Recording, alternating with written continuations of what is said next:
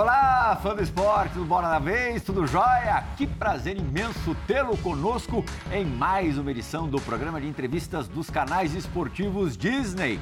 Bola da vez no ar desde 1999. Geode, meu amigo. Muito antes disso, o Palmeiras já tinha a tradição de formar grandes goleiros, uma grande escola de goleiros. Os dois caras que estão na nossa frente contradizem essa história. Verdade. Porque chegaram ao Palmeiras prontinhos, já rodados. É, o Praz, Fernando Praz, nosso hoje, que é, vai ser entrevistador do entrevistado, o Everton, é, já tam... chegou com quantos anos no Palmeiras? 35. Praz? 35, que é a idade hoje do, do Everton. O Everton acabou se tornando o jogador com o goleiro, né, com os títulos mais pesados da história da Sociedade Esportiva Palmeiras.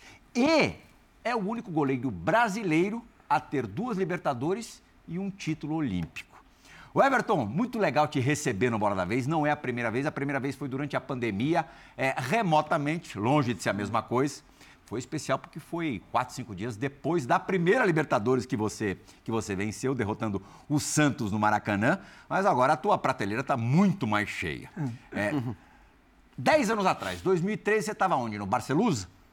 2013. Estava na Luz. 2013? No Atlético já. Ah, já estava no Atlético? no Atlético. Barcelusa foi que ano? Foi 2011. Ah, Então vamos voltar. Então, 12 anos atrás. Se alguém te dissesse que você teria esse cartel enquanto jogador de futebol, você diria que essa pessoa estava completamente maluca? Totalmente. Acho que eu só queria poder jogar uma Série A uma vez na vida, né? Porque eu nunca tinha jogado Série A naquele momento.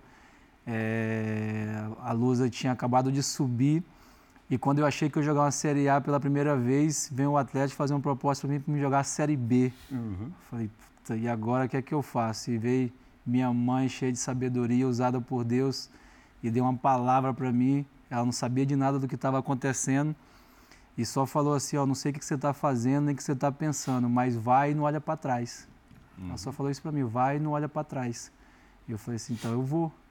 É, e foi algo que para mim foi difícil, porque eu pensava, sofri muito para chegar até aqui e vou jogar a Série A agora. A Lusa tinha acabado de subir. E vou ter que voltar para o Atlético para jogar a Série B. Aí depois eu entendi toda a história, entendi o que, que a Lusa acabou, infelizmente, virando. E depois, em 2013, eu pude jogar a Série A pela primeira vez. E daí a carreira deslanchou. E óbvio que eu nunca imaginava que minha carreira ia tornar dessa forma, ia conquistar tantos títulos, ia jogar no Palmeiras. E, enfim, é, muita coisa aconteceu E boa. ainda tem muita estrada pela frente, né? Se você eh, levar eh, o Fábio, goleiro do, do Fluminense, em consideração, em conta, ele está com 42 vai fazer 43 ainda em 2023. Acabou de renovar contrato. Ele vai até os 45. Buffon parou com 45 agora Você pode ter mais uma década de futebol. Você já pensou nisso? Já. Óbvio que quando, quando você vê o Fábio performando da forma que ele está performando, óbvio que o Praz também, que sempre foi um, um grande exemplo para mim, é, como pessoa e como profissional. É, agora há pouco nós estávamos falando do dia que ele me chamou, eu nunca tinha treinado dia de jogo, e acho que o, o Jailson que jogava na época, né, e nós dois ia para o jogo, e ele falou, não, vou treinar dia de jogo. Eu falei, pô, se o Praz está indo treinar, tem que treinar também, entende? Então, assim, eu, eu não é, para mim, é, é com orgulho que eu falo de, do profissional que ele foi, do exemplo que ele foi, e, e me motivou a isso. Eu falei, pô, se o cara está indo treinar, que tem cinco anos mais, mais velho que eu, eu, eu com menos idade tenho que ir também, 10, né? É, eu também tenho que ir. Então, poxa, aprendi muito, foi um, foi um tempo de muito aprendizado, não jogava, então aprendia muito. E ele sempre mostrou esse lado dele de muito profissionalismo. Mas não e- alivia muito, porque senão. Alivia não, acaricia muito, senão ele vai te aliviar Não, nas mas, perguntas. mas é verdade, Tá? é, é verdade. Hoje ver o Fábio jogar como ele joga aos 43 anos e, e ainda, né, com certeza vai até os 45, eu olho e falo, poxa, eu sou um cara que me cuido, que levo muito a sério a questão profissional, o respeito pelo clube, e, enfim, eu vou também espremer essa, essa laranja aí até, até enquanto, né, óbvio que é, jogar no Palmeiras do Praz sabe o quanto que é difícil, então não é só eu querer jogar, é também mostrar resultado e mostrar boa performance para poder também jogar em alto A gente nível. estava até conversando fora do ar, antes de, de começar a gravação, lógico, que na festa dos melhores do Campeonato Paulista tinha ali um, um buffet é, com muita coisa gostosa para comer. E é, o Everton optou pela saladinha, tomando uma água mineral. Chegou aqui na nossa lanchonete Só também, água? só quis água mineral sem gás. E eu me lembro, Jean, da primeira vez que eu estive com o Everton para gravar o resenha, ele tinha acabado de chegar no Palmeiras e ele era o terceiro goleiro Praz. E eu falei, eu pensei comigo, hum, fez mau negócio. Saiu do Atlético, com cartaz, custou caro pra caramba na época, eu lembro. Falei, mas, mas vai ser difícil jogar. Acho que eu me enganei. É, é, é, então, eu queria até fazer uma pergunta sobre isso, Everton, porque quando você chega, o Praz acabou de entregar que ele tem 10 anos a mais que você, mas um ídolo do Palmeiras enorme, e naquele momento ainda muito respeitado pelo que fazia dentro de campo. O Jailson, a mesma coisa, ele estava num, momento bom ali, havia essa disputa, acabou sendo uma surpresa até o quanto ele pôde entregar no momento que o Praz se machuca. E a torcida gostava muito dos dois. E estava na cara que, mesmo que você chegasse com todas as credenciais, você ia ter que esperar.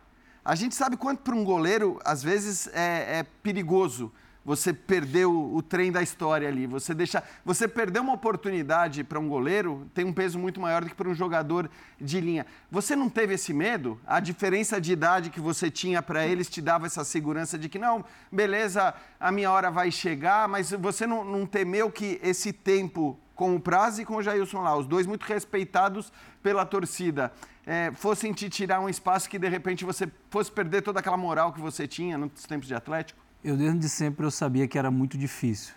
Ia ser muito difícil para mim chegar. Eu, eu acompanho muito futebol, gosto, eu amo futebol e não acompanho só o time que eu que eu jogo, mas acompanho os outros goleiros. E o Price sempre foi um goleiro que eu acompanhei junto com o Jails. Ele teve a lesão dele, o Jails foi muito bem no Campeonato Brasileiro, depois o Price voltou com toda a sua história. E, e eu sabia que era muito difícil, mas eu também não podia perder uma oportunidade de vir o Palmeiras.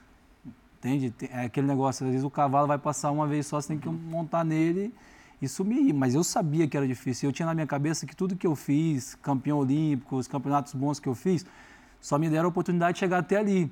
Eu estava chegando num lugar que o Praia já tinha história, que o Gelson já tinha história e eu não tinha história nenhuma. Então, se, se como o Roger optou por eu ser terceira opção, eu tinha que respeitar.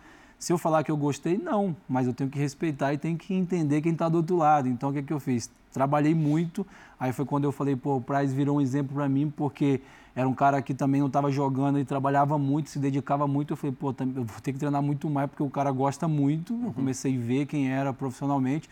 O Gelson já é um cara mais brincalhão, mais na dele, o cara mais da resenha, mas estava muito bem, foi eleito o melhor goleiro do Campeonato Paulista na época. E chegou uma época que eu olhei assim, eu não vou jogar aqui. Eu pensei, eu não vou jogar. Porque o, o Jailson está performando muito bem, foi eleito o melhor goleiro do Campeonato Paulista, foi o craque da- do campeonato. Eu tinha o Praz ainda e eu era o terceiro. Eu falava assim, poxa, esse ano eu não vou jogar, vai ser muito difícil me jogar esse ano. E o futebol às vezes muda do dia para a noite. E era ano de Copa, né? E era ano de Copa. E, eu também eu tinha sete convocações para a seleção antes de chegar, antes de chegar no Palmeiras. É, e, no- Eu- e nos teus planos era. exatamente, O meu Palmeiras ia plano- catapultar ainda mais a. a- Aí para a Copa. eu falei, se eu chegar e jogar e fizer um bom campeonato paulista, eu tinha grande chance de ir, porque o Tite já me conhecia, é, era o ano de Copa, então era a chance que eu precisava. Quando eu chego e o Roger me coloca lá de terceiro goleiro, eu falei, pô, acabou a Copa A, Rúpia- mim. a É. Rússia ficou longe. Ficou- Você- não, você chegou a brigar ali, a ter umas entreveros? Ou, ou Não, eu, eu, eu tive uma conversa com o Roger só, eu só perguntei para ele se, de repente, eh, se eu tivesse uma oportunidade de um clube de sair, ele fazia questão de eu ficar, ou eu poderia, de repente, se tivesse uma oportunidade, eu poderia sair sem, sem problema. E ele, não, tranquilo. se Foi for- uma. E foi uma, um início tenso, assim. Tenso assim, digo, porque.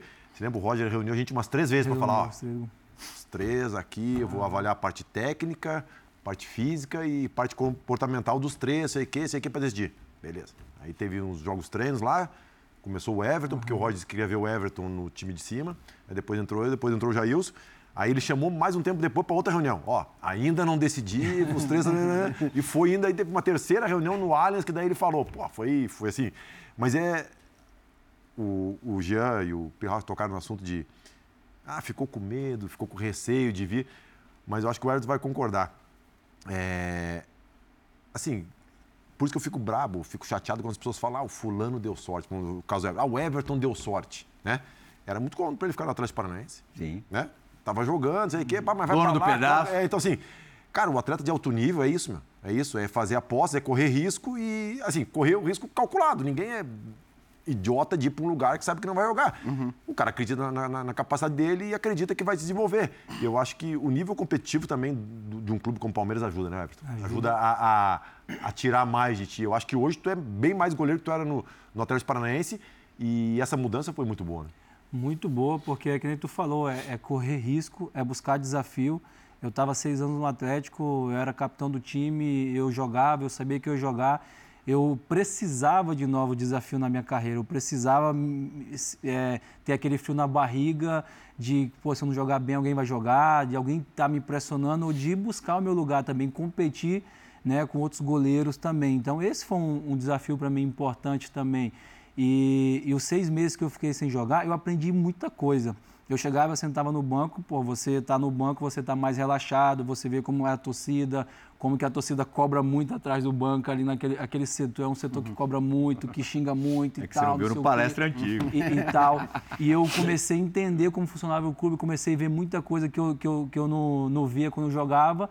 E quando eu entrei, eu, eu, eu, sabia muito como funcionava. Então, eu sabia que a pressão era muito grande, eu pensava, pô, não posso tomar gol, tá? O prazo já é do banco. Mas cada gol que eu tomar, a torcida vai pedir os dois de volta. E era, para mim, era uma pressão Sim. legal, uma pressão boa que, que eu me cobrava para não sofrer gol, para fazer defesas para ir bem, porque é, tinha dois ídolos do clube ali no banco e era muito difícil para mim isso. E o destino de você já tinha se cruzado, né? É, nos Jogos Olímpicos do Rio, porque o Praz se machuca e abre a possibilidade de você jogar e ser o herói da decisão. Pegou o pênalti ali que é, deu a medalha de ouro, a primeira para Ele tinha jogado Brasil. contra o Everton em 2009. Ele estava é. na América de Natal. Estava na América de Natal, Eu no Vasco. exatamente, no Vasco. Lá, no, lá no Machadão? Lá no Machadão, Machadão, e depois vocês subiram lá, eu estava no é. banco aquele jogo.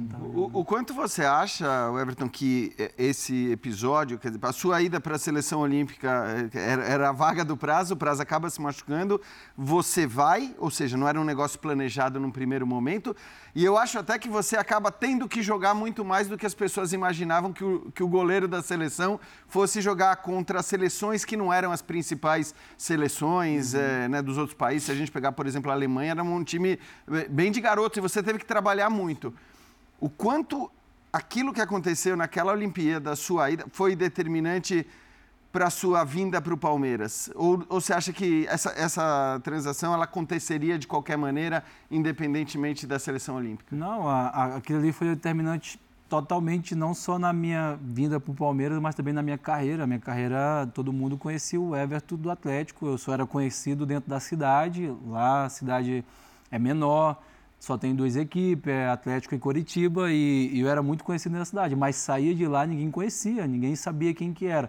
Quando eu ganhei a Olimpíada, a minha vida mudou, mudou totalmente. Aonde eu ia, todo mundo conhecia. Foi a primeira Olimpíada, a Olimpíada no Brasil. E, e, eu tive uma sequência na seleção também que me valorizou, né? E foi uma uhum. dessas sequências que, né, acho que até o Matos contou aqui, eu peguei uma carona, o Gabriel Jesus virou muito meu, muito meu amigo, né, de seleção dentro da Olimpíada e fomos algumas vezes para a seleção junto e ele estava lá em Manaus. E o Gabriel toda vez jogava. O Paulo e mandava buscar. Mandava né? buscar ele. Buscar, é. E numa dessa ele me deu uma carona. E, e o Matos foi. Ô, caroninha boa, Aham, o Matos foi, foi porra, falou tal. É, perguntou se eu tinha vontade. Eu falei, porra, na hora. E a gente praticamente fechou ali, né? Mas você acha momento. que a carona foi determinante também para a sua ida para o Palmeiras ou que isso, enfim... Cara, era... eu acho que talvez aconteceria na, mais na frente, mas a oportunidade de estar frente a frente com quem contrata, o... é, acho que facilitou muito, muito mais, né? Então, quando ele pergunta se eu tenho interesse de ir, ele, ele vê a minha boa vontade de ir, acho que tudo facilita, não é nada melhor do que tu falar frente a frente, o cara ouvir de você que tem vontade de jogar no Palmeiras, muda tudo. Uhum. É, e, e, sair do Atlético Paranaense sempre foi muito difícil, né? Eles não deixam é, escapar os grandes jogadores, né? É verdade, eu, eu é, para mim sair é porque eu tinha que sair mesmo. Deus me queria aqui porque eu lembro que eu estava de férias, o, o Petralho mandou uma mensagem para mim e falou: ó, esquece Palmeiras, esquece seleção, esquece tudo, você não vai sair. Nunca ninguém saiu daqui de graça, você não vai ser o primeiro. Ele falou para mim. E eu mandei uma mensagem para ele também, conversei com ele, falei, o senhor me conhece, sabe o quanto eu fui profissional o tempo todo aqui. E o quanto isso é importante para mim. Eu só queria que o senhor levasse em consideração. Ele amoleceu o coração. Amoleceu? Você acabou saindo seis meses antes do fim eu do saí contrato. Seis meses antes pegou o Petralha num outro momento. Pegou, é, num dia bom. E, e, o Palmeiras acaba pagando um pouco, né? Por mais que fosse, acho que eram dois milhões, dois né? alguma né? coisa assim. Mas eu lembro que na época, como ele, ele estaria livre seis meses depois que muita gente questionou. Puxa, vai gastar sendo E a ida do Veiga para lá no semestre ele está livre? É. Não. A ida do Veiga não teve nada a ver. Não teve nada a ver, que eu saiba não. Acho que acho que ele trouxe mais porque ele, ele, ele disse para mim que perguntou para o Roger se o Roger também tinha interesse de contar comigo uhum. em dezembro ou contar comigo só em maio, quando acabava meu uhum. contrato, uhum. né? Tinha essa opção porque a gente tinha feito um acordo e o Roger falou não, pode trazer agora. Foi onde o clube pagou né? E, e, e pagou para vir em dezembro, para estar tá com o grupo e tal. O treinador no Brasil vai esperar cinco meses? É. A chance dele não estar tá lá. Tá enorme, né, cara? Falando em treinador, você é dirigido já há bastante tempo, há mais de três anos. Aí é, é um ineditismo, tratando-se de, de futebol brasileiro. Ineditismo não, mas algo bastante raro de acontecer. É, pelo melhor treinador aqui, trabalhando no futebol brasileiro há já bastante tempo, há algumas temporadas todo mundo do Palmeiras que sentou aqui rasgou o Abel Ferreira de, de elogios. Só que você, não sei é, se tem o mesmo tipo de aproximação, o mesmo tipo de contato com o treinador, porque você é goleiro. Como é que o Abel age com os seus goleiros? Cara, com, com os goleiros ele, ele geralmente deixa muito a questão do, dos preparadores, né? Do Rogério com o ele não ele não se mete muito nessa questão no dia a dia do treinamento, de como, a não ser como ele quer que jogue, um pouco mais adiantado, uma saída de bola, ou, ou quer que saia mais do gol assim. Ou, ele fala algumas coisas pontuais, mas eu me dou muito bem com ele porque eu sou um dos capitães da equipe, então a gente sempre troca ideia, ele está sempre é, conversando com os capitães e eu tenho muito bom relacionamento com ele. E eu vou repetir aqui talvez o que todo mundo já falou, o quanto é, ele é um, uma baita pessoa, um excelente treinador, quanto a gente aprende muito. É, no futebol tive vários treinadores e aqui no Brasil parece que existe uma. A, a, a, as pessoas querem ganhar de qualquer jeito, não importa como, você tem que ganhar. E acho que o que mais é, diferencia o Abel de muitas pessoas que eu trabalhei na vida é que ele ensina a forma que você tem, ele vai te mostrar, a gente vai ganhar dessa forma. Se a gente uhum. fizer isso, isso, a gente tem chance de ganhar. Então, assim, como a gente vai atacar, como vai defender, isso fica muito claro para a gente dentro de campo. A gente não vai para o campo sem nenhuma dúvida. A gente tem a forma de sair jogando, tem a forma de se defender, tem a forma de se, se sair jogando der errado. Então, isso, por a gente estar muito tempo com ele, ter isso muito bem definido, a forma de jogar, a forma de atacar, a forma de defender, isso facilita para a gente no dia a dia, facilita para a gente nos jogos e acho que isso é a principal diferença hoje, a gente não ter dúvida do que vai fazer e ele ensinar todo dia é o que, é que tem que fazer é, não dá a equipe que joga, a gente nunca sabe quem vai jogar, só sabe quem vai jogar geralmente no dia do jogo. Treina Você todo... sabe, né? É, treina, treina, todo mundo é. é. igual, ele prepara toda a equipe igual, ele deixa todo mundo pronto e no dia do jogo decide quem vai jogar e está sempre a galera, todo mundo pronto aí, independente de quem vai para campo. A gente sabe que o, o, goleiro hoje ele faz parte do, do, da tática do jogo de uma maneira muito muito intensa, né? Quer dizer, ele, você, você, tá, você tem que saber como o time vai sair jogando, quem vai ficar, quem vai sair, como cada um vai se movimentar. Acho que ah, muitos anos atrás não era bem assim, né? O goleiro tinha uma missão eh, primordial que era defender.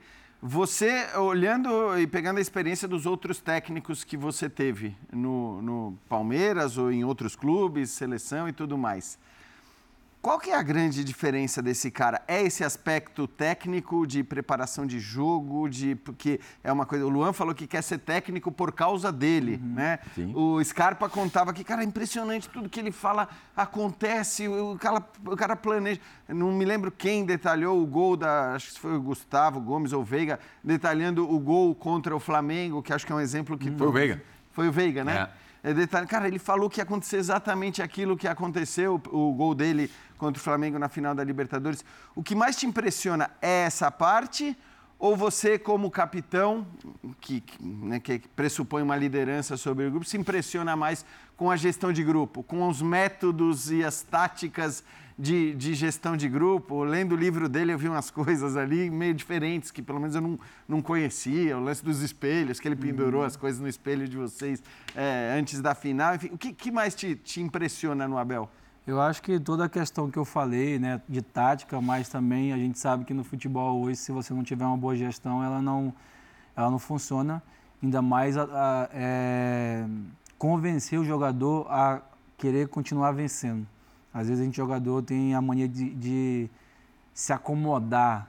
Poxa, ganhou a Libertadores, já tá legal. Fazia, se saciar. Fazia 20 anos que o clube não ganhava. Quando o treinador chega e fala assim, ó, tem uma montanha de novo para a gente escalar e te pega, vamos, vamos, vai. A forma que o clube também é, ele manteve uma boa base, uma estrutura é, de jogadores que dão muito bom exemplo para os garotos. Então, você chega na academia, você já vai o Gustavo Gomes cedo, o Dudu tá cedo, eu tô lá cedo, os líderes estão todo mundo cedo, os, os, mais novos, os que chegam já olham e falam assim, pô, se os caras estão tá aqui desde cedo, eu também tenho que chegar cedo e também tenho que continuar lutando, porque os caras são assim. Então, hum é, isso faz muita diferença. É, ter essa boa gestão, manter essa boa base e ter um treinador que te cobra toda hora para querer continuar vencendo, para querer é, fazer história. E, e, ele sempre fala, eu gosto de, de, do desafio. Ah, o Palmeiras nunca eliminou, nunca eliminou São Paulo em Libertadores. Então vamos lá, vamos lá e vamos. Sabe, ele gosta do desafio, ele não tem medo do desafio. Aquilo que às vezes as pessoas estão tão com medo, estão nervosas, ele, ele fala assim: se não for, a gente tem a chance de ser tipo a primeira agora. vez. É isso que eu ia falar. No último mata-mata, é. o Boca tirou o Palmeiras. É. Exato, então assim é isso, é uma oportunidade sempre de fazer história. Você tem sede de vingança ao, ao Boca Juniors? Não, acho que não é sede de vingança, é sede de chegar a mais uma final. Acho que esse é o. O que está para trás, está para trás. É, é foi interessante para eles. Agora é uma oportunidade de a gente fazer história e chegar em mais uma decisão de Libertadores que para a gente seria impressionante e é isso que a gente vai correr atrás. Ô, Plirra, e assim, é, eu vou fazer pergunta mais do lado técnico. Né? Claro, fica à vontade. É, eu já, já, vi algumas entrevistas do Abel que ele falou que o Everton era o goleiro que ele sempre quis ter. E aí eu te pergunto, é, é o primeiro treinador estrangeiro que tu trabalhou? Não. Tu, no é, Atlético não pegou... No Atlético peguei, mas é, não foram treinadores assim conhecidos, né, que, que estão assim, trabalhando pro, hoje. Para o goleiro, uh, tem alguma coisa que ele uh, entenda diferente em relação ao goleiro que foi difícil para ti, ou então que tu, uma coisa que tu uh, sentiu diferença mesmo em relação ao, ao que se pensa dos treinadores brasileiros no geral pensam sobre o goleiro? Não, ele, que nem eu falei, ele não se, ele gosta de algumas coisas pontuais do, do goleiro. Ele gosta que o goleiro esteja bem adiantado, ele acha que o goleiro tem que sempre fazer essa cobertura mais longa. O zagueiro, ele gosta que a linha de zaga esteja mais subida, esteja mais na frente, que o time faça mais pressão e que o goleiro seja é, é, é, essa sobra para que na bola longa, e isso jogando aqui no nosso campo a gente tem esse controle melhor, porque a gente sabe como é que a bola corre.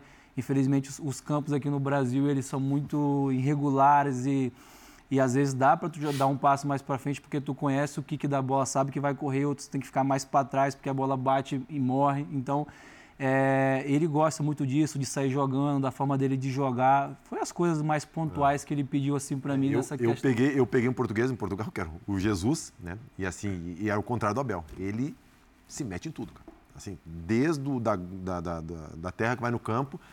E eu tive discussão. É, eu tive que explicar para ele porque ele disse que quando saía cara a cara eu defendia muito com o pé, né? Que eu caía para trás defendia com o pé. Aí eu expliquei para ele, eu tô com a base armada. Se o cara chutar aqui no chão, eu não vou chegar com a mão. E eu não vou conseguir defender com o pé, com o corpo projetado para frente. Eu não vou conseguir fazer assim. Então tem que jogar o corpo para trás para conseguir defender. E aí ele chegou uma época que ele disse que eu tinha que treinar com as costas na parede. Mas assim, são. Mas ele ainda. E você treinava? Não, tá. Naquela época ele ainda ele ainda conseguia, não, conseguia, naquela época, estou falando 2006, ele tinha muito, tinha muito diálogo, né? E outra coisa que tu falou dos campos, né?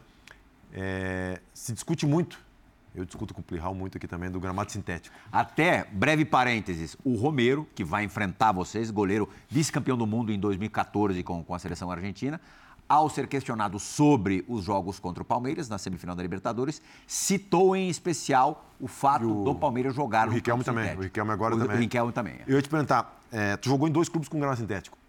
Diferença e difícil até para te falar, mas qual tu acha que se assemelha mais à grama natural, do Palmeiras ou do Atlético Paranaense? Eu acho que o Palmeiras é, vamos falar que é um, um nível a mais em relação à grama, ela é muito mais parecida o kick dela. O, o do Atlético ele é muito mais rápido, é um campo rápido, isso. então ele, ele, sai um pouco do, até ver isso, do, do, padrão que a gente sabe que é o jogo, de velocidade mesmo, o campo estando molhado, e o Palmeiras ele, ele traz mais essa realidade.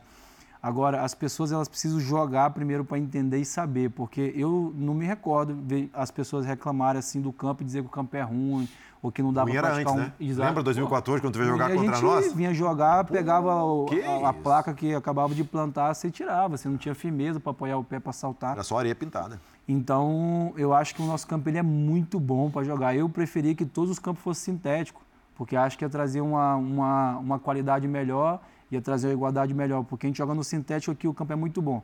Aí vai jogar lá em Cuiabá. O campo, a bola não corre, a bola não anda, é diferente o passe. Então, então é, é óbvio que, para quem nunca jogou, tem uma preocupação de como é. Às vezes a pessoa acha que é aquele campo sintético que a gente bate bola ali, final de ano e tal, e não tem nada a ver. Mas é um jogo diferente, Mas em termos de vantagem competitiva, do Atlético, o do quem Atlético tá assistindo, é, é melhor. Parece ser um jogo bastante diferente. Eu não acho diferente. É que tudo que você não está acostumado é, leva um tempo para você se adaptar. Leva um tempo, se a gente joga ali toda hora, você já sabe como a bola quica, como ela corre, como ela tal. Mas você nunca vai ter problema dela quicar no morrinho e te dar no teu queixo. Ela não vai, não, você não vai nunca poder, poder reclamar de um morrinho, que vai dar um passe a bola vai no quicar. No cenário ideal, Plirra, entre, vamos dizer, um gramado, um tapete, o Beira-Rio é um tapete e um gramado sintético, eu prefiro o natural. Sim. Só claro. que dentro da realidade, cara, todo, quem jogou no Allianz antes de trocar o gramado não vai preferir o gramado natural do Allianz. Sem dúvida. É, agora, e... eu acho que a vantagem competitiva do Atlético é no gramado, porque o, o gramado do Atlético, que o Everton é, ele, ele, ele, ele, diferencia mais do gramado natural. Então, ali. Ele é uma, muito mais uma, ralinho, uma, a grama é muito mais rala, né? ele é muito mais baixa a grama. E, e como é uma. Eu ia te perguntar do Newton Santos, mas você não jogou lá ainda. Não joguei lá, não é. joguei. Ele é muito mais, mais ralinho é, e é raspa de coco segura muito mais água, então o uhum. campo fica todo o tempo molhado. E aí a bola muito mais rápido. anda, anda, mas anda rápido. Então é, ele sabe o que queria. Quando tu chega até se adaptar, às vezes 10, 15 minutos, na, na época que colocaram a grama, eu estava lá. A gente fazia gol todos os 15 primeiros minutos. Sempre quando colocaram a grama. A gente não perdeu um jogo aqui. é muito ano. diferente, Plio. Por quê? Porque era uma novidade, era muito rápido, a gente sabia, a gente treinava lá toda Mas o Palmeiras, até hoje, muitas vezes faz isso, né? O quê? Encurrala ali o adversário, aquela pressão no, no começo. Não sei se tem a ver com o campo. É. Não, e, mas... se, e se tiver, não tem problema nenhum. É, pode ser uma estratégia. Uhum. E acontece no, no, no, Palmeiras. Mas isso não tem a ver com o campo. É um ambiente, é, é essa sintonia hoje que a gente tem com o torcedor. a gente fazia isso em 15, 16. É isso. Dava, pô, Cuca, começava o jogo, já dava um chute. O Cuca montava um é. sistema. Ele treinava, ele montava um sistema tático para 15 minutos, com o Gabriel Jesus pelo lado, com o Dudu por dentro, sei o quê. Aí com, depois de 15 minutos ele é. trocava. O Abel acho que de vez em quando faz isso também, pelo menos é o que a gente vê no começo das partidas.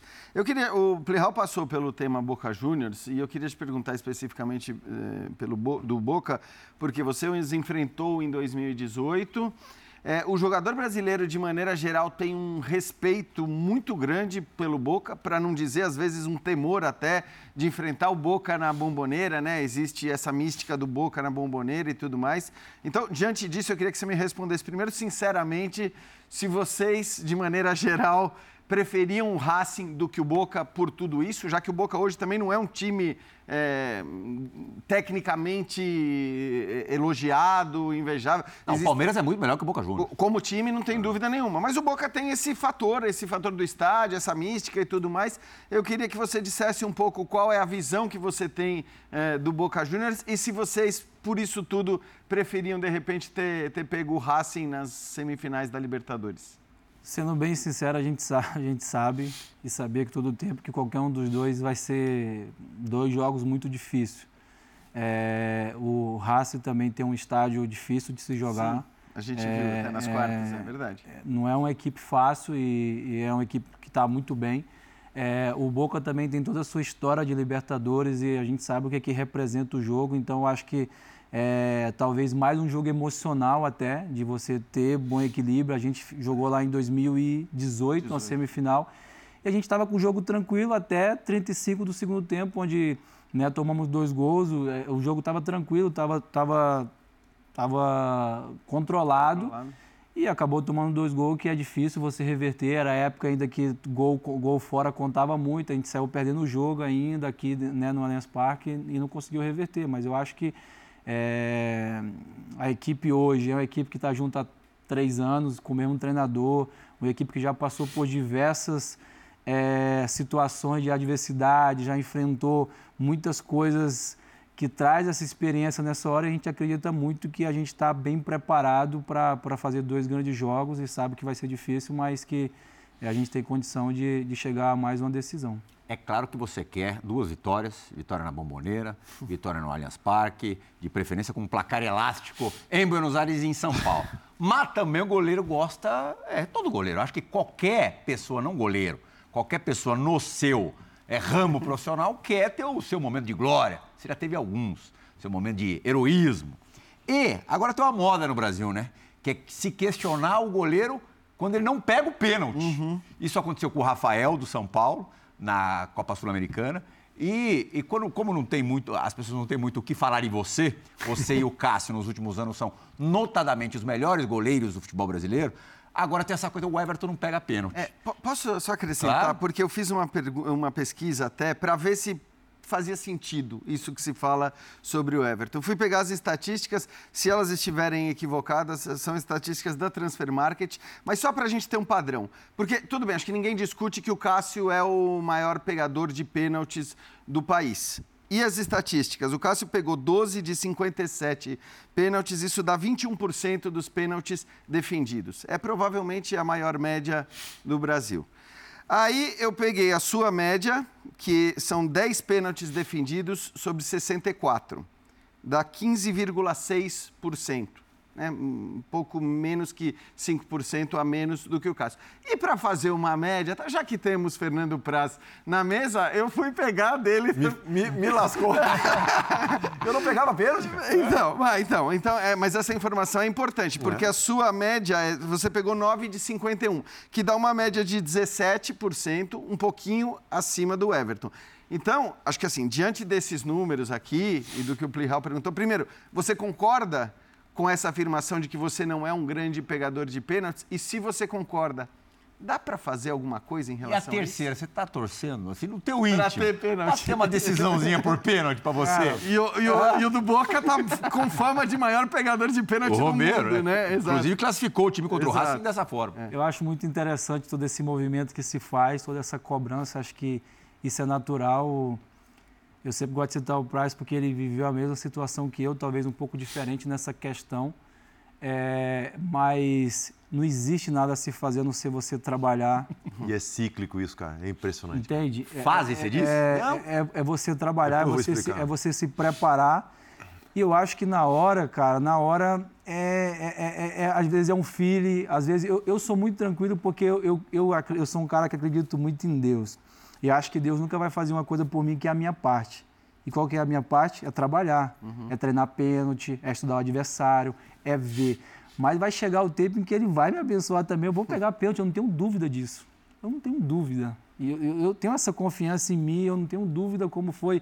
Se pegar, se pegar o, o, os pênaltis em jogos, em, em jogo rodando, talvez a, a média é ruim. Uhum. Mas se você pegar todas as disputas de pênalti que eu participei, é, existe uma só que eu não peguei o pênalti, que foi na final da Recopa. Uhum. Todas as outras eu defendi pelo menos um pênalti ou dois, né? Foi em 2020 só contra dizer, o Corinthians. Teve, teve, teve, um levantamento, eu vi isso.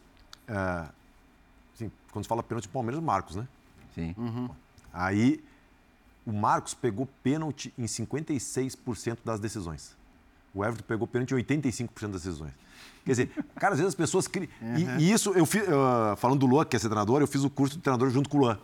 E aí, no meio da turma, um cara levantou a mão, ah, porque lá no meu time é assim. Aí o, o, o, o instrutor perguntou, tá, mas por que, que é assim? Não, porque. Eu... Tá, mas é uma percepção tua ou tu tem dados e estudos e comprovativos que é uma percepção. Às vezes as pessoas criam uma percepção Sim. momentânea. Eu saí do Vasco. Então, por isso que eu quis buscar dados para ver se fazia algum sentido. O diretor cara. do Vasco, quando eu saí, ele falou assim: ainda bem que tu vai embora. Por quê? A gente já tinha comentado com o juiz, quando desse pênalti contra o Vasco, era para botar a bola no meio campo porque tu não pegava pênalti. Aí eu venho pro Palmeiras, o que, que o prazer é? Prazer pegar pênalti. Assim, é, é, a, é, o torcedor, cara, não adianta. E assim, e cabe a nós, da, da que hoje somos da imprensa, trabalhar com fatos Sim. e não com, com percepções, né? Claro. Porque a percepção a gente deixa para o Cabe a nós, né, para entender também e não ir na onda, né? Não, você não, porra, eu como atleta, eu também não posso olhar e dizer assim, não, tá todo mundo certo. Eu tenho que fazer o quê? Trabalhar. Claro. Porque é ruim, sabe- cara. né? Se tu começar a acreditar Se você nisso, não acreditar que vai pegar o um- pênalti. Isso, exatamente. Eu tenho muito essa Mas convicção. pelo que- que você está falando, não, não é uma coisa que te incomoda, então, pela plena consciência de que você faz tudo o que você não, pode nem um fazer. pouco, pra tá. nem um pouco, porque eu, eu mantenho meus princípios, que é treinar pênalti, que é estudar o batedor, que é ver como ele se comporta, que é ver toda a probabilidade que se pode acontecer e na hora eu tô Você não precisa me dizer o quê, mas passa pela tua cabeça alguma mudança nessa tentativa de, de pegar pênalti? mudança em que sentido? Ah, de, de técnica mesmo. Não, porque eu acho que pergunta pro Price se isso tem segredo. Isso não tem segredo, é você. Então, os caras perguntam pra mim, o que, que tu fez no Palmeiras tu virou pegador de pênalti? Eu falei, não. Eu quero que você chame qualquer goleiro e pergunte qual que é o segredo para pegar E assim, pênalti. o Everton... Vocês viram o goleiro aqui? Você viu o goleiro o Everton que É, talvez eu vou fazer Aquele- mágica. E o. Everton, o Everton tem uma situação. Ele é um cara que tem uma envergadura muito boa e ele tem uma explosão muito boa para pegar pênalti, cara. Assim, o, o principal é a explosão, porque às vezes o cara fala, ah, o goleiro espera. Se o goleiro esperar muita batida e não tiver explosão, ele não chega, ele vai chegar depois da bola. E qual se que é o- sair antes, tu não Qual tem explosão, que é o tem que sair da antes. importância E ele da precisa. intuição. O goleiro, o goleiro do Haas, ele esperou todos os pênaltis. Aliás, ele não, ele não parecia nem goleiro profissional nos pênaltis. Por quê? Porque pra você, os caras batem firme. Parecia o, cara cara da linha que firme, vai como é pro que gol. vai esperar? O Courtois fez isso numa final É. do Atlético de Madrid contra o Real Madrid, se não me engano. Ele ficou todas no meio. Foi o Courtois? Não, o Courtois ou o Black, agora não lembro. Ficou todas no meio. Não pegou nenhuma. Porque as pessoas falam, né? Fica no meio que o Uma mal batido, pega. vai Pega uma É, batida. pega. E a intuição?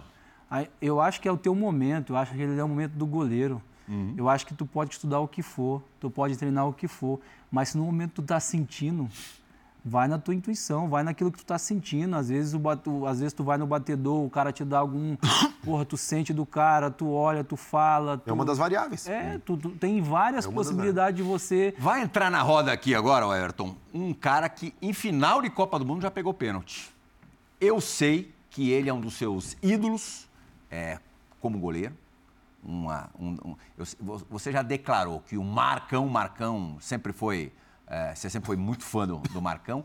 E esse outro cara que vai fazer uma pergunta para você agora é, é o outro grande ídolo que você teve enquanto, enquanto moleque, quando era, quando era mais garotinho. Tal de Tafarel. Vão- é, E trabalhou com você na seleção brasileira, né? Te deu a oportunidade de ir a uma Copa do Mundo e de jogar uma partida. Depois eu quero saber também como é que foi para você. perguntou mesmo. Viver a experiência de, de disputar uma partida de Copa do Mundo, você entra na partida contra, contra a Coreia, oitavas de final do último, do último Mundial no Catar. Fala, Tafa! Olá a todos que estão participando do Bola da Vez. André Pirral, um grande abraço, obrigado pelo convite. A todos aqueles que estão nos assistindo, um grande abraço também. Sei que hoje o convidado é um cara muito bacana, um cara muito especial, muito meu amigo. Tivemos aí um tempo muito grande na seleção brasileira, trabalhando juntos e a gente se conheceu bastante e eu pude ver o caráter, da personalidade dessa, dessa grande figura aí. O Everton, grande amigo, hein? Me abandonou, eu te abandonei. O que, que aconteceu? Que nem eu e nem tu fomos- para a seleção brasileira. Não tem problema. Segue a vida, né? É isso mesmo. Queria te fazer uma pergunta, porque esse é o intuito hoje do, do meu vídeo aqui, né? Te fazer uma pergunta tranquila. Como é que tu recebeu essa convocação, a notícia da não convocação? Ficou chateado, ficou triste? Qual foi a tua expectativa? Eu já sei mais ou menos a tua resposta, porque conheço esse teu caráter aí, essa tr- tranquilidade, essa confiança que tu tem no teu trabalho. E, mas eu acho que aqueles que estão nos assistindo aí gostariam de saber como é que foi, hein? Foi bom? Foi ruim? Mais ou menos? Fala aí, Everton. Cara, você olha pro Tafa já, já dá vontade de rir, né? Porque é um cara que eu nunca vi ele triste na minha vida, cara. Ele tá sempre com, com um sorriso no rosto, tá sempre é um cara muito muito alegre, muito animado, isso contagia Gosta muita de gente. treinar, Ele né? Gosta muito de treinar, muito, muito. Foi, foi maravilhoso todo esse tempo que eu, que eu tive com ele. Foi um cara que me ensinou muito, muita coisa mesmo. É, toda a sua experiência. E eu, eu tenho a, a- a história com ele engraçada lá do dia, do, do dia que ele foi lá no banco e falou assim, ó, Tite mandou te avisar que faltando 10 minutos você vai entrar. E o coração começou a acelerar, começou, eu falei, é mesmo? Ele falou, "É." já. Aí ele falou assim, quando tiver faltando 15, nós vamos lá pro vestiário e vamos aquecer. Eu falei, beleza. Aí entramos no vestiário para aquecer. E daqui a pouco o Serginho vai lá e fala assim, gol da Coreia. Falei, cara, não vou entrar mais. Né? Porra. Serginho? o Serginho, o Serginho veio. Ele foi lá, tava, o Tafa chutando, eu bem, pá, tudo bem. Ele falou assim, vamos lá, vamos lá, tal, vamos. Ela viu o Serginho do nada, gol da Coreia. Eu falei, ih, Tafa, acho que não vai entrar mais não, é gol da Coreia, os caras vão pressionar agora. Ele falou, beleza, deu 10 minutos e entrei. Ele falou, garotinho, vai lá. Eu falei, Deus, não deixa chutar, não deixa chutar, não deixa chutar. Você não, queria nem uma bolinha no gol? eu falei, eu só quero zero. Pô, tá bom demais entrar aqui 10 minutos, não deixa Tá invicto tá de Copa do Mundo. Mas foi bom e foi um cara que sempre me ajudou, procurou é, me dar essa oportunidade também. Isso foi muito bacana para mim, poder ter alguns minutos na Copa do Mundo, isso foi muito legal. Sim. Infelizmente a gente não conseguiu vencer, não foi como a gente esperava. Mas em relação à pergunta dele, cara, eu sou um cara muito tranquilo, que respeito muito. Acho que eu, eu quero falar primeiro quem está lá merece, né? O, o Alisson, o Ederson, foi o Bento, depois machucou e foi o Pérez, estão fazendo um excelente campeonato. E eu estou aqui fazendo meu trabalho. Seleção para mim sempre, sempre foi, sempre será o meu objetivo, estar tá na seleção. Eu tinha ido nas últimas convocações também com, com o Ramon e vou trabalhar para poder ter, ter a minha oportunidade. Acho que é é legal também hoje ter o Diniz na seleção, que é um cara que trabalha aqui no Brasil, que pode acompanhar com mais clareza o futebol brasileiro, isso é muito bacana também. E, e vou trabalhar para que, que possa ter a oportunidade de retornar. O Tite, em 18 e em 22, levou três goleiros experientes, né? É. É, tá claro, pelo menos nesse primeiro momento, que o Diniz opta é, em dois experientes e um mais garoto, já que ao perder o Bento, ele convocou o, o PR. Você acha que mais do que nunca hoje a tua briga para a seleção é com os experientes? É com o Alisson e, e Ederson? Eu não, eu não digo nem dessa forma. Eu acho que a gente tem que olhar muito o que o, que o Bento e o que o Perry estão fazendo, né? Uhum. O Bento já vem para o seu segundo ano, né? Jogando é, Série A, jogando final de Libertadores, vem muito bem. Então, óbvio que merece, mereceu essa oportunidade dele. Infelizmente, machucou. O Perry é, é o primeiro ano dele, assim, jogando Série A e está muito bem. É, é o goleiro menos vazado do campeonato, tá fazendo a diferença realmente em jogos do Botafogo. A gente vê realmente ele fazer a diferença. Ou, é, em momentos decisivos da partida, ele vai lá e sempre está ali pegando a bola do jogo e acho que merece. E depois os outros estão jogando sempre em alto nível, então acho que a briga é com todo mundo. Acho que ninguém tem lugar cativo ali na seleção. Acho que é, se todo mundo não trabalhar bem, não tiver bem, acho que. A ambição em relação à seleção brasileira permanece igual? Igual, totalmente igual. Eu acho que. É, e ele sabe também, hoje, se você olhar o Alisson e o Edson, ele sabe também que se não não tiver bem, né, a seleção não é um, um, não é um lugar privilegiado de ninguém. Acho que são goleiros que estão lá porque merecem, são os melhores do mundo, são sempre, estão sempre na lista dos melhores do mundo e fazem por onde merecer essa oportunidade. Hoje a gente vê o Edson assumindo, né, aí hoje o, a camisa 1 da seleção também porque merece, porque está muito bem. E está todo mundo aí, a gente sabe que futebol às vezes muda muita claro. coisa e eu tenho que estar sempre preparado e pronto para para estar tá nesse radar aí. Mas você falou muito dos 10 minutos contra a Coreia. Queria, e me parece que você está muito tranquilo com essa não convocação nesse momento. Como disse o, o Plihal, acho que existe um padrão em geral de técnicos levarem dois uh, goleiros mais experientes e um mais novo, olhando para o futuro da seleção e tudo mais. Então, não sei se você já esperava, de repente, que com a mudança de técnico você não estivesse ou não, mas você me parece tranquilo em relação a esse não chamado nesse momento. Eu queria saber o quanto isso tem a ver com os tais 10 minutos. O quanto mudou para você ter não só sido convocado para uma Copa do Mundo, e estar no elenco do Brasil numa Copa do Mundo, mas ter entrado em campo aqueles 10 minutos. Isso muda muita coisa ou não muda? Se você tivesse lá no grupo, já, já estaria bom para você? Queria que você explicasse um pouco essa relação não, com esses eu momentos. Eu acho que aquela, aqueles minutos foram, foram dados até por outro treinador, né? Que é, isso acho que mostra uma gratidão por todo o trabalho, praticamente dentro, quando ele, quando ele entrou, manteve esses três goleiros praticamente o, os quatro anos inteiros da Copa. Né? E ele conhece o caráter, conhecia todos os goleiros e viu que mesmo não jogando todos os dias lá e fazia o meu melhor e trabalhava e dava o meu melhor, como se eu fosse jogar. E, e ele resolveu me dar essa oportunidade.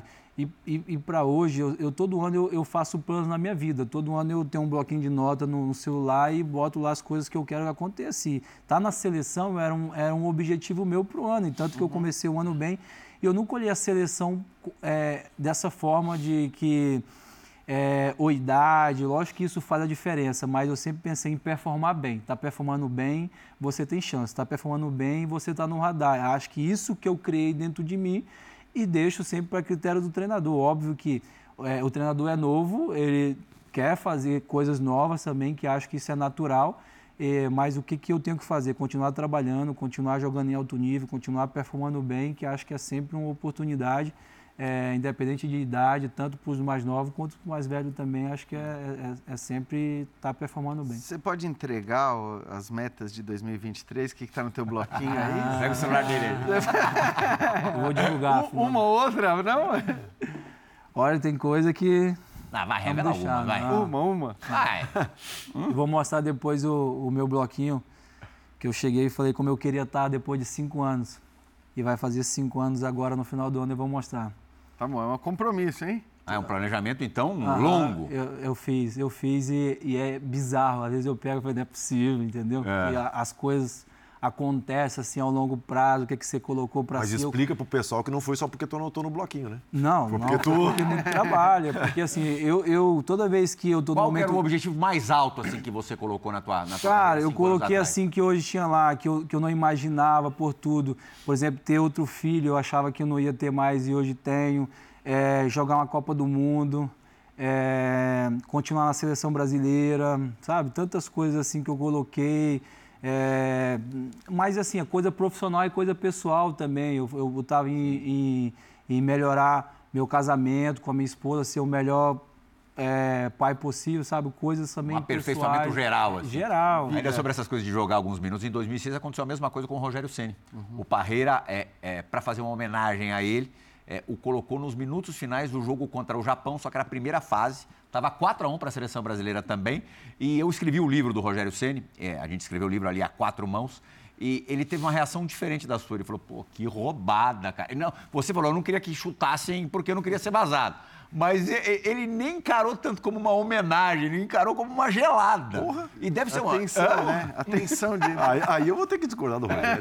Mas se eu puder jogar um minuto. E mesmo o cara mais experiente, mais rodado, você não tem como não pensar que o mundo está te olhando naquele momento, né? Sem dúvida. E, e, na verdade você fala assim, não chuta, mas é, é mais pela resenha. Mas eu é. acho que a minha cara na hora da entrada ali. A tua expressão a é expressão, total é. Diz, fala, fala mais do que qualquer palavra. A felicidade plena. A, a felicidade de você estar na Copa do Mundo, de você saber que está o mundo inteiro te vendo, está um país inteiro te olhando e você ter essa alegria de entrar 10 minutos que seja, porra, para mim era. Eu estava vendo o ápice da, da, da, minha, da minha jornada, uma uhum. Copa do Mundo. Então, é, isso é. Se toma gol, se não toma gol, o importante era vencer. A gente estava vencendo de 4 a 1, então tomar mais um, mais dois, não ia fazer diferença nenhuma. O importante era a classificação. Voltar rapidinho para o Palmeiras, dois minutos e meio para a gente encerrar esse bloco, para ainda ter cinco, seis no, no bloco final. É, você, agora há pouquinho, falou, pô, é, os mais velhos dão muito o exemplo aos mais jovens do Palmeiras. O cara está ali cedinho na academia. E, e, entre os jogadores que você citou, você nomeou o, o Dudu, citou o Dudu que, infelizmente, nos próximos meses não estará na academia com vocês e nem no campo. Acho que o pior é ele não estar no gramado ali, porque ele é um dos pilares desse Palmeiras, assim como você também o é. é...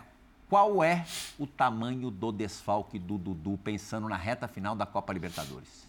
Cara, é uma, uma perda muito grande né, para a gente, é, porque é o ídolo, porque hoje dessa geração a gente está falando do maior ídolo né, do Palmeiras hoje e, isso é, é, é, muito importante ter em campo com a gente. E o jogador que ele é, o cara que desequilibra, é o cara do drible, é o cara que vai para cima, é o cara que não, não sente né, esse tipo de jogo, você sabe que você pode uhum. contar com ele, é o cara que você sabe que vai sair alguma coisa do lado dele, é o cara que vai fazer alguma coisa diferente e, e você não ter ele agora, óbvio que é, uma, é, é um baque para a gente, mas isso são coisas do futebol, ninguém quer passar por isso, infelizmente ele está passando e, e a gente está dando muita força para ele naquilo que a gente pode fazer e sabe que ele vai fazer muita falta para a gente e o que a gente vai fazer é honrar, é, honrar o máximo que a gente puder fazer para chegar a mais uma decisão, para buscar mais uma oportunidade de conquistar um título, porque ele merece tudo isso e a gente vai fazer de tudo que for possível para também dar esse presente a ele que merece muito. Primeira e única parada do Bola da Vez de hoje, que recebe um dos melhores, maiores goleiros do futebol brasileiro, portanto do futebol mundial também, o Everton, multicampeão pela Sociedade Esportiva Palmeiras. A gente volta já já.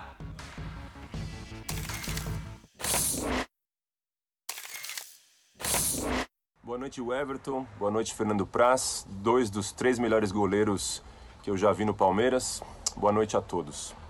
O Everton, o escritor francês Albert Camus, vencedor do Prêmio Nobel de Literatura e também um bom goleiro nas horas vagas, disse certa vez: Tudo que eu sei sobre a moral e as obrigações do homem eu devo ao futebol. Deixando de lado as questões esportivas, o que o mundo do futebol, com o que ele tem de bom e de ruim, mais te ensinou? Ó! Oh. Ah, que isso é uma pergunta forte, né? É. Porque acho que o futebol, ele, ele nos ensina muita coisa, cara. A gente aprende a conviver junto, a gente passa mais tempo junto com nossos companheiros do que com as nossas famílias. E a gente tem que aprender a ter empatia, aprender a respeitar. Às vezes um tal de mau humor, um tá legal, teve problema e tal, e a gente está sempre junto. Eu acho que eu aprendi muito a conviver com pessoas. Eu sempre sou um cara mais calado, eu sempre sou um cara mais na minha. E, e, acho que o futebol me ensinou também a ter caráter, a, a respeitar, sabe? Aquela hora que, que, pode contar comigo. Porque no futebol tem muita gente que pode dizer assim, ó, conta comigo, mas na hora que vira as costas, quero que você se ferre, entende? Então acho que o, o futebol hoje você achar pessoas leais. Ajudar quem compete contigo é difícil, cara? É difícil, eu, eu me importar, pô, é esse cara aí tá, tá na luta comigo, tá na guerra comigo. Gustavo Gomes tá na guerra comigo. Dudu tá na guerra comigo. Então hoje, falar do Palmeiras é exatamente isso. Se você for lá dentro do clube, você vai ver muitos equipamentos, você vai ver muita modernidade, você vai ver muita coisa nova e moderna que tal e encanta muita gente. Mas tem uma coisa que quem vai lá nunca percebe, que é a união que a gente tem, o respeito que a gente tem um pelo outro, o carinho, o quanto a gente quer bem o outro, quantos funcionários nos querem bem e trabalham muito para que a gente possa performar bem. Então isso é raro no futebol. Isso é raro você conseguir juntar tantas pessoas unidas num objetivo só. O Praz conhece como funciona. Eu sempre cito ele porque ele conhece, ele viveu um Palmeiras. E é difícil quando você junta pessoas. Então o futebol me ensinou isso, a ser leal com as pessoas, a, a, a, a, respeitar, ter caráter e saber que os sonhos dela dependem de mim também. Então não vou brincar com os sonhos O fato de ter é, vivido, jogado o outro futebol, muito menos luxuoso, glamuroso, com muito menos equipamentos, com gramados é, muito piores, é, com situações muito mais modestas em geral, é, fez o que na tua formação? Cara, fez eu amar muito e agradecer muito onde eu estou hoje. Hoje, para mim, não existe nada. Eu não estou falando aqui para puxar saco de ninguém, nem do clube, que deveria também, porque merece, nem do torcedor. Estou aqui para dizer que acho que não existe um melhor lugar para se estar do que no Palmeiras. Hoje a gente tem tudo que você imaginar de conforto a gente tem. Até um avião agora o presidente comprou para nos oferecer melhor conforto, para poder ter mais agilidade, para poder ter uma comida melhor, para poder. Hoje, até a comida do avião, quem prepara é o Palmeiras sabe o que, que vai comer, quantas calorias vão ser, o tipo de comida que você quer depois do jogo para repor mais rápido é, o, que, o que necessita para ter uma boa recuperação. Então, eu vou dizer o que? Eu estou no melhor lugar, eu já vivi o outro lado, já, hoje a gente pega avião fretado, hoje a gente acaba o jogo na, dá duas horas, três horas depois de estar em casa, dormindo em casa. E a gente tem hoje mais qualidade de vida com a família, então eu só posso dizer uma coisa, agradecer onde eu estou, e dizer que eu estou no melhor lugar e eu, por mim, eu ficaria aqui até o último dia da minha carreira, porque é, não existe um lugar melhor para performar, para que eu possa exercer o meu máximo, o meu melhor do que aqui. Uhum. O celular dele vai ser difícil a gente pegar, para ver as metas, ainda mais metas de, de cinco Mas anos. ele prometeu que ele entrega. Sim, é, mas tô vendo que nos, nos braços do, do Everton tem um monte de taça desenhada, né? Tem. É, Cabe mais muitas taças no. Ah, cabe, né? No Cara, eu tô devendo aqui ainda, eu deixei de fazer ainda da outra Libertadores. Ah, de, tá devedor? Do outro brasileiro. Do outro brasileiro, só tenho de um brasileiro, então é. tem algumas coisas. Vai numa batelada só, então? Vai, vou esperar, né? Você tá esperando? acabar o ano. Ele tá fazendo por ano, entendeu?